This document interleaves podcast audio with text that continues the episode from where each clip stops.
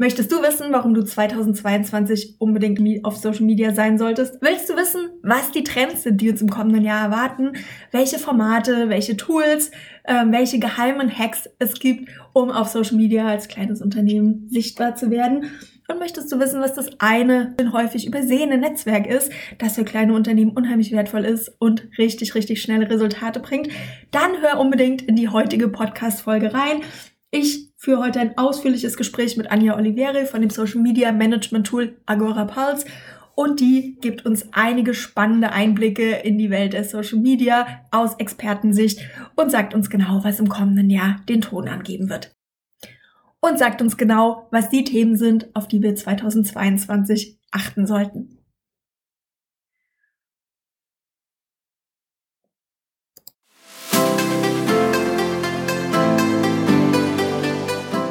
Hallo und herzlich willkommen zum Online Marketing Slam Podcast mit Anne Häusler. Und ich freue mich heute kurz so vom Jahresende, dass ich eine Gesprächspartnerin da habe, und zwar die Anja Olivieri von Agora Pulse und hier verantwortlich für Deutschland, Österreich und die Schweiz. Und wir sprechen heute über das Thema Social Media Trends für 2022. Agorapulse ist Social Media Management Tool, ein Tool, das ich seit Jahren mit Begeisterung benutze und ich freue mich sehr, dass ich heute eine Expertin hier habe, mit der ich wirklich mal genau überlegen kann, was erwartet uns eigentlich im Social Web 2022, was müssen wir beachten, was sind die Trends und was sind vielleicht auch Herausforderungen und Fallen. Herzlich willkommen. Dankeschön für die Einladung. Lass uns direkt ins Thema einsteigen. Viele von meinen Kunden, viele von meinen Hörern sind ähm, Social Media Manager, VAs oder eben auch Inhaber von kleinen und mittleren Unternehmen. Und ich bekomme immer wieder das Feedback, dass die so ein bisschen mit dem Thema Social Media strugglen, dass sie denken, ich finde es anstrengend, ich finde es schwierig. Muss das denn wirklich sein? Wie seht ihr das denn bei Agora Pulse an? Ja, muss Social Media 2022 wirklich sein? Kommt man da irgendwie noch drum rum oder ist das wirklich ein Must-Have?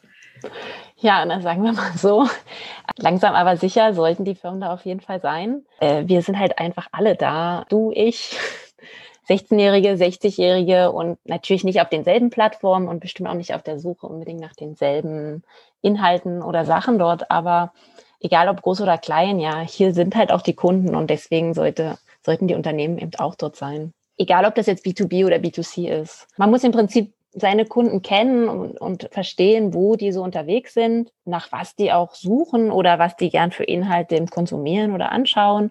Und genau da, nach dem sucht man dann eben auch die Netzwerke aus, ne, die dann passen. Genau, also das heißt, ich muss nicht äh, als kleines Unternehmen auf jedem Netzwerk unterwegs sein, sondern es ist ja auch schon tatsächlich sinnvoll und wichtig, sich hier so ein bisschen zu spezialisieren.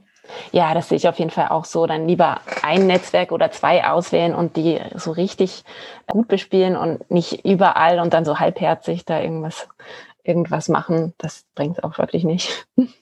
Wie sieht es denn aus? Ich höre das nämlich immer wieder, B2B-Unternehmen müssen auf LinkedIn sein. Ja, ist LinkedIn die einzige Plattform, für, für die für mich als B2B-Unternehmen relevant ist? Oder seht ihr das auch so, dass da auch andere Plattformen eine Rolle spielen? Also die einzige Plattform nicht. Ich würde schon sagen, das ist eine sehr wichtige. Und auch jetzt im, im Dachmarkt ist, äh, ja, hat sich das echt verstärkt. Ich glaube, es sind schon mittlerweile über 17 Millionen Dach-User jetzt auf LinkedIn. Und das ist halt, sage ich mal, das Netzwerk, wo wirklich, wo man auch erwartet, Business-Kontakte zu knüpfen, wo man eventuell auch Informationen zu Produkten sucht. Und darum würde ich sagen, ist schon eins der wichtigen B2B ähm, Netzwerk auf jeden Fall. Auf der anderen Seite muss man aber auch denken, die Leute, die in B2B-Unternehmen arbeiten, sind halt auch nur Menschen und die sind selber auch dann auch persönlich dann vielleicht auf Instagram oder Facebook oder woanders eben unterwegs. Das heißt, man kann die natürlich auch dort erreichen. Also zwischen B2B und B2C verschwimmt die Grenze dann auch ein bisschen. Und im Endeffekt ist ja dann auch immer so, dass Menschen mit Menschen arbeiten und nicht mit Unternehmen. Ja, genau. Einfach auch, dass es auf den persönlichen Kontakt ankommt, auf die Qualität des Kontaktes wahrscheinlich auch, oder? Ja, auf jeden Fall. Ansonsten würde ich halt sagen, wenn man jetzt wirklich auf LinkedIn aktiv sein will, ich meine, man muss halt dann im, im B2B auch echt dran denken, dass es, es geht halt viel, viel weniger um Spontankäufe als jetzt im B2C, sondern es ist dann eher, die Social Media ist dann eher ein Teil von dem ganzen Verkaufsprozess. Zum Beispiel der erste Touchpoint, dass man einfach eben über eine Direktnachricht oder über Post eben auf, auf Leute zugeht und man muss dann wirklich überlegen, was kann man denen dann auch Interessantes bieten, dass die überhaupt erstmal in, in Kontakt treten mit einem.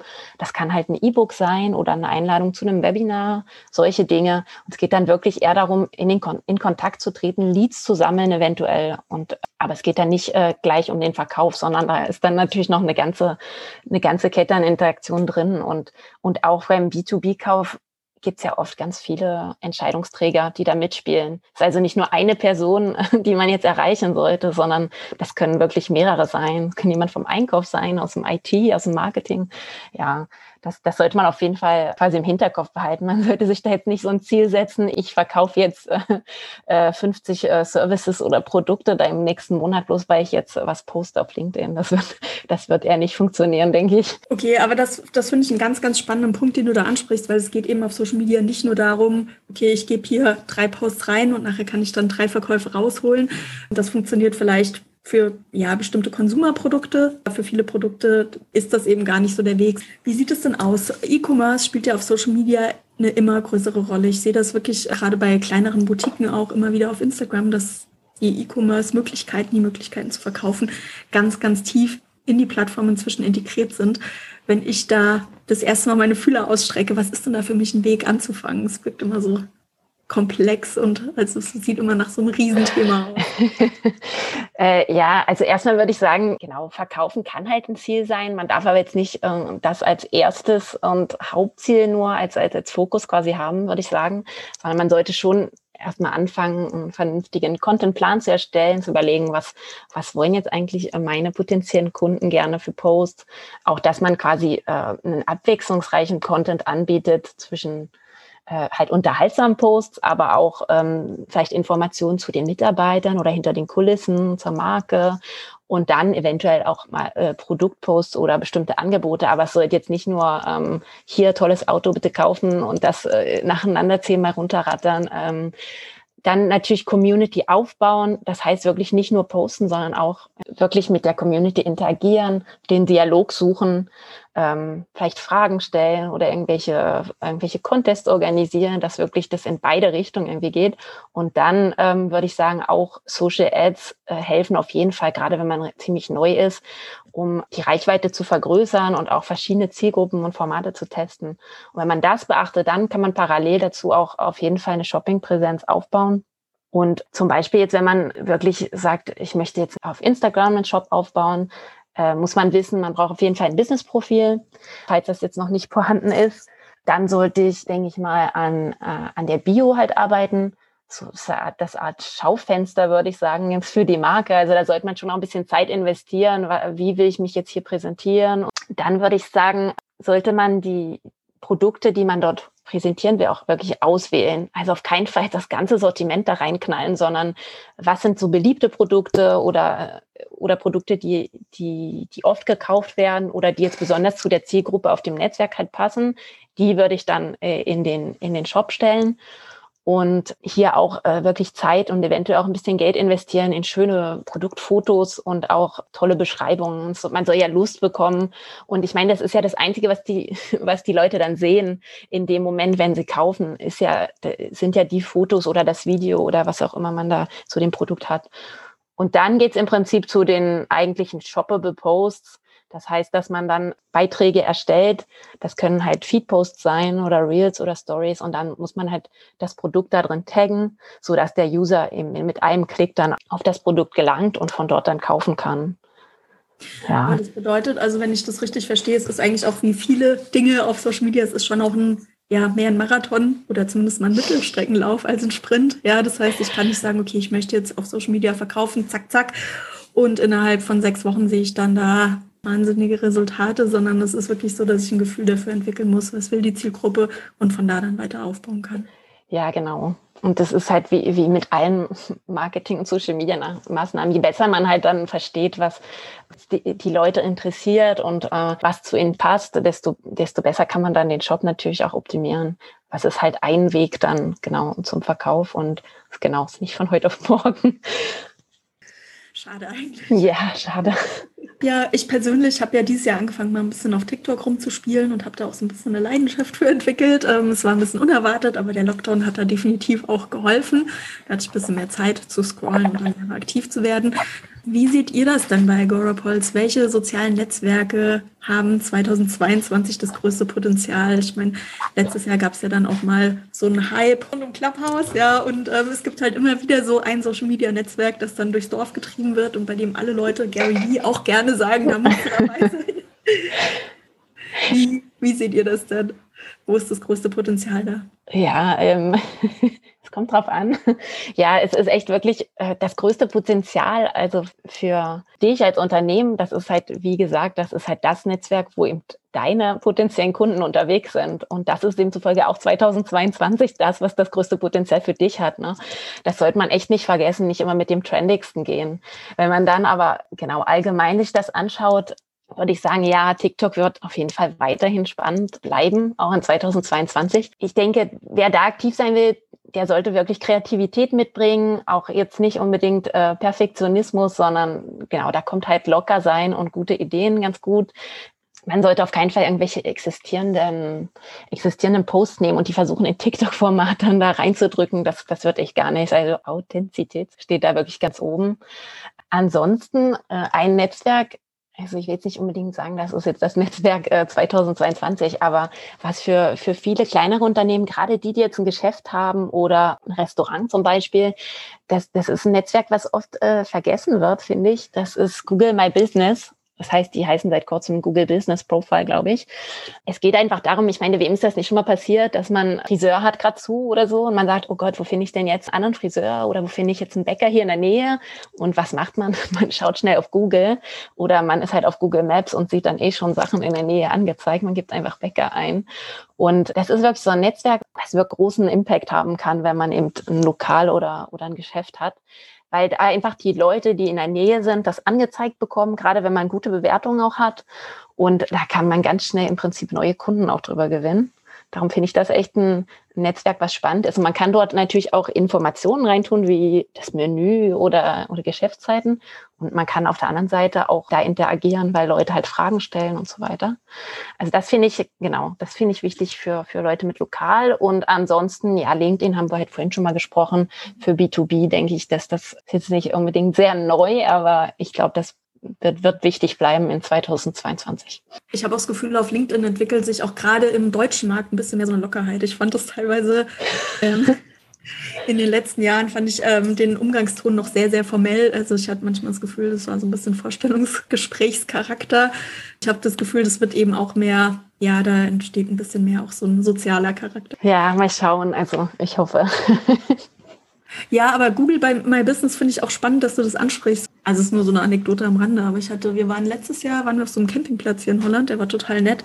Und zwar nicht selten, aber ich war so begeistert, dass ich ähm, ein paar Fotos, die ich sowieso gemacht habe, auf der Seite von denen bei Google My Business hätte ich die getaggt und habe kürzlich eine Benachrichtigung bekommen, dass die mehr als 2000 Mal angeguckt wurden. Total interessant, weil das wirklich, also es war für mich so eine, ja, ich hatte schöne Fotos gemacht, ich war auch stolz, wollte die vielleicht ein bisschen zeigen und wollte denen was Gutes tun, ja. Und es war nachher wirklich Marketing auch für die und Werbung und ähm, hat vielleicht dann auch irgendwie diesen ja, die Kaufentscheidung oder die Buchungsentscheidung von Leuten mit beeinflusst. Da war ich sehr, sehr überrascht, wie viel, was das für eine Riesenwelle geschlagen hat. Ja, genau. Also es wird, das würde ich auch sagen, es wird so ziemlich unterschätzt als, als Netzwerk. Aber es ist halt auch wirklich nicht so kompliziert, das, das Setup zu machen und so. Deswegen ist auf jeden Fall eine Überlegung wert, ja. Ja, also richtig cooler Tipp. Total spannende Frage. Da bin ich auch wirklich gespannt, was ihr dazu sagt welche Arten von Social Media Content geben denn 2022 den Ton an? Ich meine, ihr als Social Media Management Tool, ihr seid ja echt an der Quelle. Ihr, ihr habt ja auch so ein bisschen die Idee oder einen Plan, was Leute posten. Wie sieht es denn aus? Habt ihr da irgendwie Einblick auch? Und könnt ihr, kannst du da so ein bisschen aus dem Nähkästchen plaudern, was da, was da so die heißen Trends fürs nächste Jahr sind? Ja, also die Kristallkugel habe ich jetzt auch nicht gerade, aber es ist jetzt nicht alles äh, super neu, würde ich sagen, sondern es gibt, äh, was jetzt Formate zum Beispiel betrifft, denke ich nach wie vor Video. Das ist einfach das, was läuft. Und das wird sich jetzt äh, auch im Januar dann nicht plötzlich ändern, sondern ähm, und das ist auch nicht nur durch TikTok, sondern auch auf den anderen Netzwerken. Also äh, Video ist super. Gerade Kurz, Kurzformate wirklich funktionieren gut und man sollte das auch nicht immer überkomplizieren oder zu professionell machen. Also es kommt natürlich immer auf das Netzwerk an und auf die Message, aber da gibt es auf jeden Fall auch einfache, einfache Varianten, Video zu nutzen. Und äh, ansonsten, ansonsten anderen snackable Content im Prinzip, also irgendwie Content, den man leicht konsumieren kann, zum Beispiel Instagram Karussells funktionieren wirklich auch gut, weil es einfach ein bisschen eine nette Abwechslung von den normalen Bilderposts oder so. Und wenn man halt ein guten erstes Bild findet, was irgendwie catchy ist und die Neugierde weckt, dann will man auch, denn das ist halt einfach dann so der Mensch, der dann neugierig ist und sehen will, was kommt denn da jetzt.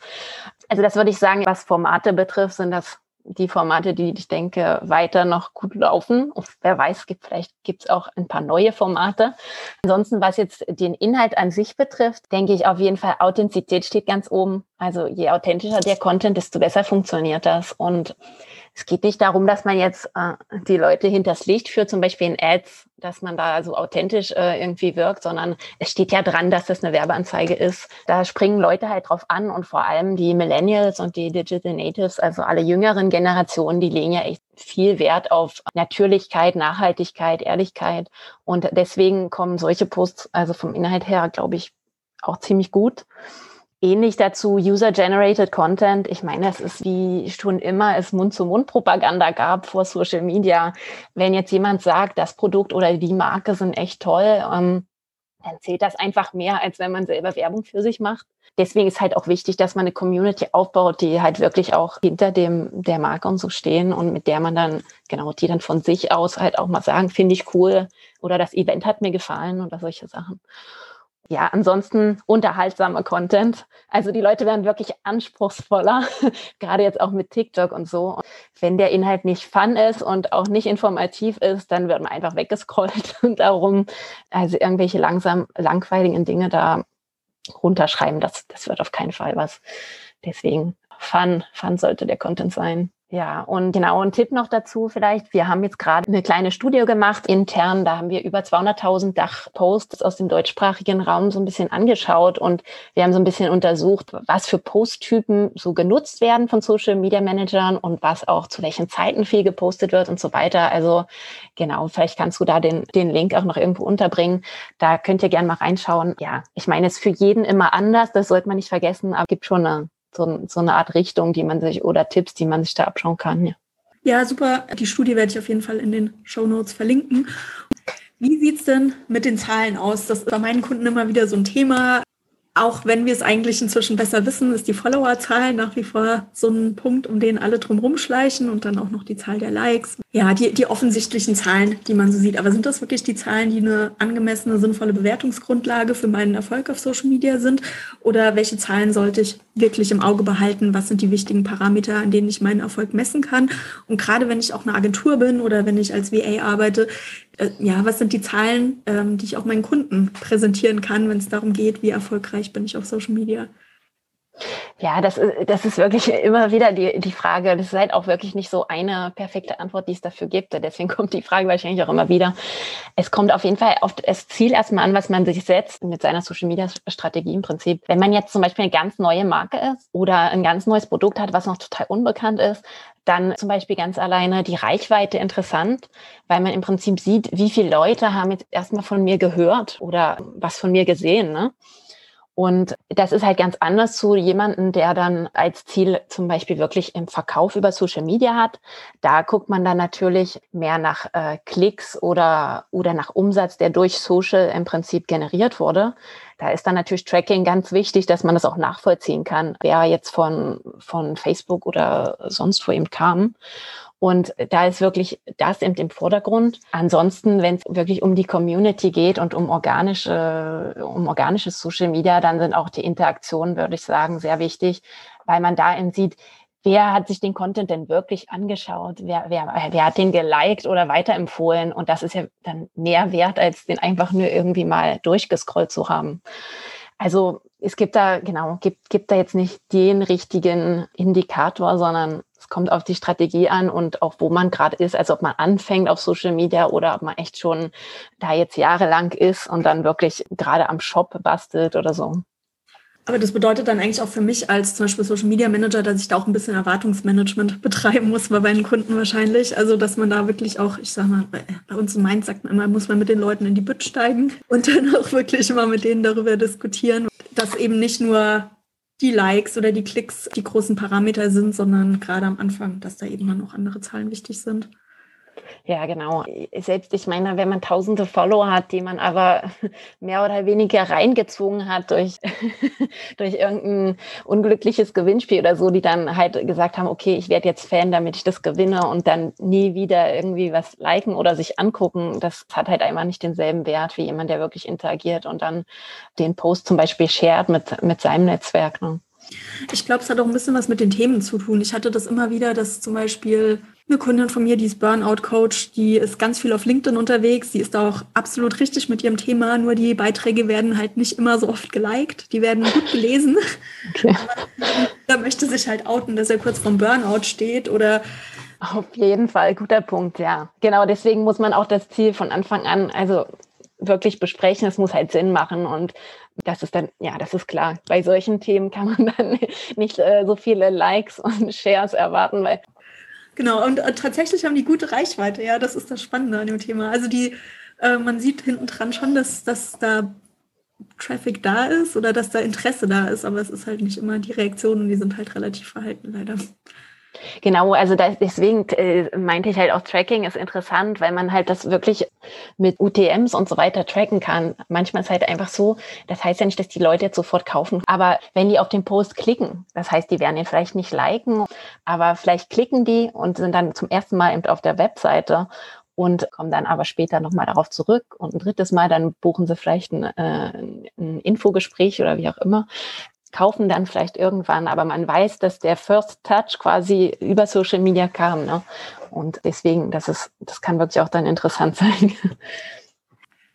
Eine Frage muss ich auf jeden Fall noch stellen, wenn ich mal mit einer Expertin im Gespräch bin. Wie sieht es denn mit Meta aus? Mark Zuckerberg mm. war so ein bisschen überrascht. Ich muss sagen, als ehemalige PR-Frau ähm, kein schlechter Move, wenn der Name des Netzwerks etwas ramponiert ist, das Ganze einfach mal unter einem neuen Namen wieder auf den Markt zu gucken, ob es keiner merkt.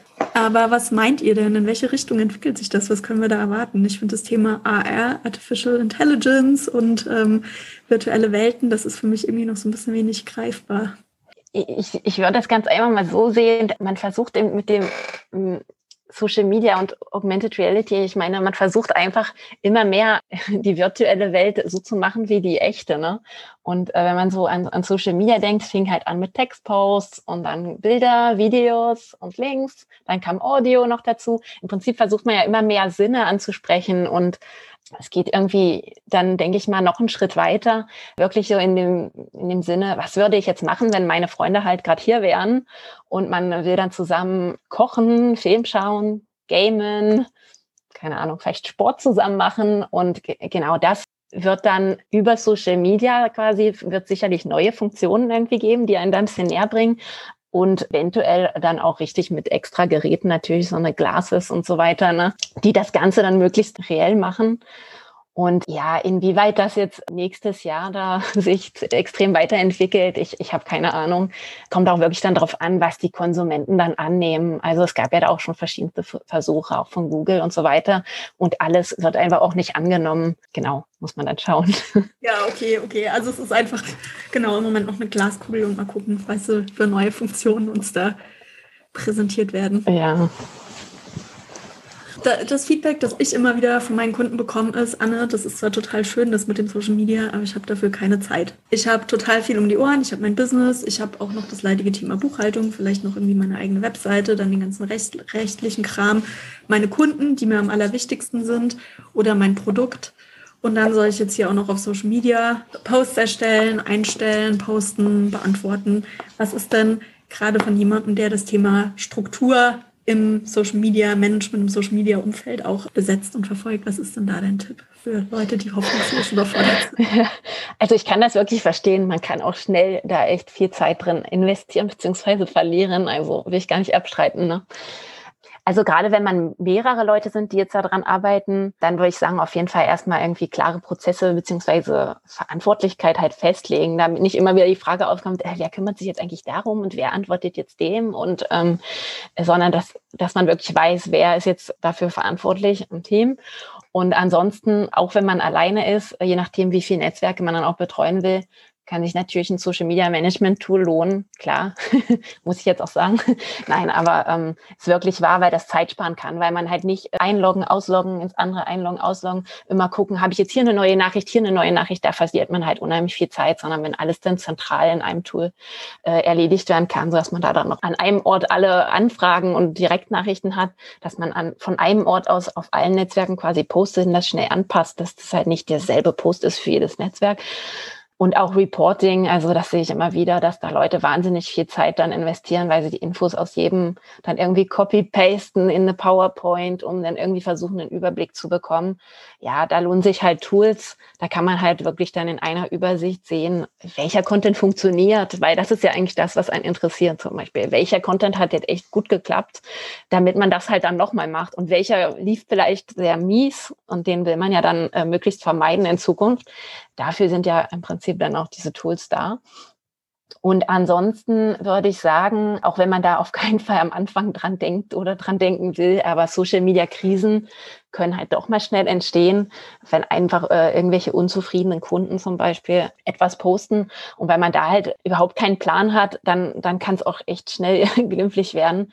Und darum würde ich empfehlen, dass man da im Voraus sich zumindest einen minimalen Plan hat, dass man weiß, wer ist für was verantwortlich, wie sind so die Steps, was mache ich denn, wenn es jetzt wirklich passiert, dass man nicht so völlig, oh Gott, oh Gott, ich weiß jetzt gar nicht, wo ich anfangen soll, in dem Modus ist. Ne? Wir haben da auch gerade ein E-Book zu dem Thema geschrieben und da sind auch wirklich erstmal so die Steps drin, die man halt in seinem Plan haben sollte, die Sachen, an die man denken sollte auch was man eventuell machen kann, wenn es doch mal dazu kommt, damit man das möglichst gut kommentiert und gut löst, dass das möglichst positiv endet und nicht in einer Krise. Und ja, da sind halt auch dann echt Beispiele drin von verschiedenen Unternehmen, was die halt gut oder vielleicht nicht so gut gemacht haben, dass man so auch ein paar Learnings im Prinzip von anderen hat. Das ist ja dann schon auch sinnvoll. Genau. Ja, super Punkt. Das werde ich auf jeden Fall in den Shownotes erwähnen. Welche weiteren Trends seht ihr denn für 2022? Gibt es irgendwelche Überraschungen, mit denen wir auf Social Media rechnen müssen? Oder ähm, gibt es vielleicht auch noch einen Geheimtipp oder irgendwas Besonderes, wo ihr sagt, okay, da, liebe Kunden, liebe kleine Unternehmen, liebe Mittelständler, da solltet ihr einfach nochmal einen Blick drauf haben?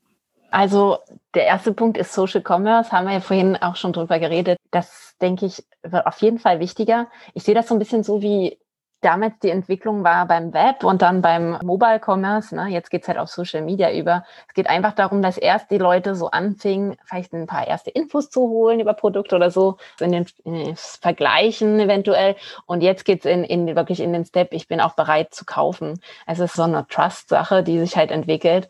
Und da denke ich, sind die Leute jetzt bereit zu, also äh, mehr bereit als, als zuvor. TikTok haben wir auch schon geredet. Also ich denke, da gibt es bestimmt ein paar Überraschungen, die da noch auf uns zukommen. Ist ja wirklich mit eines der, der kreativsten äh, Netzwerke im Moment. Und da, da denke ich mal, da kommen auch bestimmt Formate oder Features dazu, die da für, für Aufregung sorgen werden. Und als letztes, früher hieß es, okay, einfach posten, organisch posten, hat gereicht. Das ist jetzt leider immer weniger der Fall, weil einfach jetzt so viele Unternehmen auch schon unterwegs sind und in Ads investieren. Also Idealerweise ist es wirklich so, dass man auch in Ads in investieren sollte. Natürlich dadurch, dass dieses Jahr mit iOS 14 die Performance bei ganz vielen eigentlich eingebrochen ist, ist das jetzt nicht mehr so einfach. Wie mache ich das jetzt? Und ich denke, da wird äh, wahrscheinlich das, der, der Ad-Markt, es wird alles etwas komplexer werden. Das bedeutet, dass vielleicht Unternehmen dann auch sagen, okay, ich setze jetzt nicht alles auf Facebook-Ads. Es funktioniert einfach zum Beispiel nicht mehr, sondern man versucht dann wahrscheinlich verschiedene Formate und verschiedene Netzwerke und splittet so ein bisschen sein Budget Budget drauf und, und versucht dann rauszufinden, okay, äh, vielleicht eine Kampagne für Reach funktioniert gut auf dem Netzwerk, aber wenn es jetzt wirklich um einen Produktverkauf geht oder äh, irgendeine bestimmte Kampagne, das funktioniert vielleicht eher auf TikTok oder eher auf hier. Genau, da denke ich, dass das wird halt Komplexität mitbringen, aber wahrscheinlich auch interessante Learnings. Und das ist vielleicht auch ganz gut, dass man aus dem alle Eier in ein Köpfchen quasi legt, dass man sagt, ich bitte das ein bisschen. Da denke ich, da werden einige Firmen da viel auch ausprobieren und da ein bisschen neue Netzwerke ausprobieren, die bisher vielleicht nicht so waren. Wärst du dann eher so dafür Learning by Doing, also mach es selber, behalt es in-house oder ist es sinnvoll, da dann auch auf eine Hilfe zurückzugreifen? Weil ich glaube, gerade das Thema Komplexität und verschiedenste Netzwerke, das bringt schon nochmal Herausforderungen mit sich. Ja, ja, es kommt natürlich immer auf Zeit und Budget an von jedem. Klar, also Ads, da gibt es halt auch ein Know-how dazu, ne? es kann halt dann äh, schneller gehen, wenn man da wirklich jemanden hat, der eben da spezialisiert drauf ist und der einem da gute Tipps von Anfang an ge geben kann. Aber äh, Learning by Doing ist auf jeden Fall auch richtig. Also man kann sich da wirklich auch täuschen. Ich glaube, auch ein Experte kann jetzt nicht von Anfang an sagen, du solltest alles auf dem Netzwerk und das, der Post sollte so aussehen, die Ad sollte so gemacht werden, sondern man muss da wirklich verschiedene probieren. Man A-B-Testing idealerweise, beziehungsweise wenn man halt da jetzt nicht so ein mega Budget hat, macht man es halt in kleinem Rahmen, aber es, es lohnt sich trotzdem zu zwei Versionen zu testen oder auf zwei Netzwerken zu testen oder zwei verschiedene Zielgruppen auch zu testen. Und kann wirklich sein, dass halt die Ad halt besonders bei Frauen funktioniert und eine andere eher bei Männern oder genau, und dass man das, das weiß man wirklich vorher nicht. Man denkt, man weiß es, aber wenn man es launcht, ist eigentlich fast immer, also es geht uns auch so, eigentlich immer wieder Überraschung, dass man sagt, oh, ach so, das hat jetzt echt besser funktioniert. Ich hätte alles gewettet, dass es das andere ist. Und Kann ich das genau. bitte gerade nochmal mit Ausrufezeichen äh, betonen, dass wirklich Marketing auch immer, also gerade auch Social Media Marketing ausprobieren bedeutet. Es gibt nicht das Geheimnis, es gibt nicht die Zauberformel, es gibt nicht den goldenen Kristallstab, um irgendwelche Ergebnisse zu erzielen, sondern im Endeffekt ist es für jedes Unternehmen wieder ausprobieren, was will meine Zielgruppe, wie kann ich die überzeugen, was ist auch meine persönliche Art der Authentizität und was kommt dann am Ende gut bei meinen Kunden an. Genau, testen, testen, testen. Super, das war äh, für mich das Wort zum Sonntag, weil das ist auch nochmal eine Form von Erwartungsmanagement. Man muss ausprobieren, was einem selber liegt, was den Kunden liegt, was das richtige Netzwerk ist, um nachher Erfolg zu sehen. Liebe Anja, ich bedanke mich herzlich dafür, dass du und das Agora Pulse uns heute Wissen und eure Expertise zur Verfügung gestellt haben. Ganz herzlichen Dank und ich würde mich natürlich riesig freuen, dich in Zukunft nochmal hier begrüßen zu dürfen. ganz, ganz lieben Dank an dich. Hat wirklich Spaß gemacht. Vielen Dank, dass du in dieser Woche wieder zugehört hast und nur zur Erinnerung, alle Informationen zu dieser Episode, aber vor allen Dingen auch die wichtigen Links, den Link zu dem Krisenkommunikationsguide auf Social Media, aber vor allen Dingen auch zu den Posts und zu den Postformaten, die in der Vergangenheit 2021 gut angekommen sind und die uns auch nochmal ganz konkrete Hinweise darauf geben, welche Art von Content wir 2022 bevorzugt posten sollten. Die findest du natürlich wie immer in den Show Notes. Herzlichen Dank fürs Zuhören und bis zum nächsten Mal.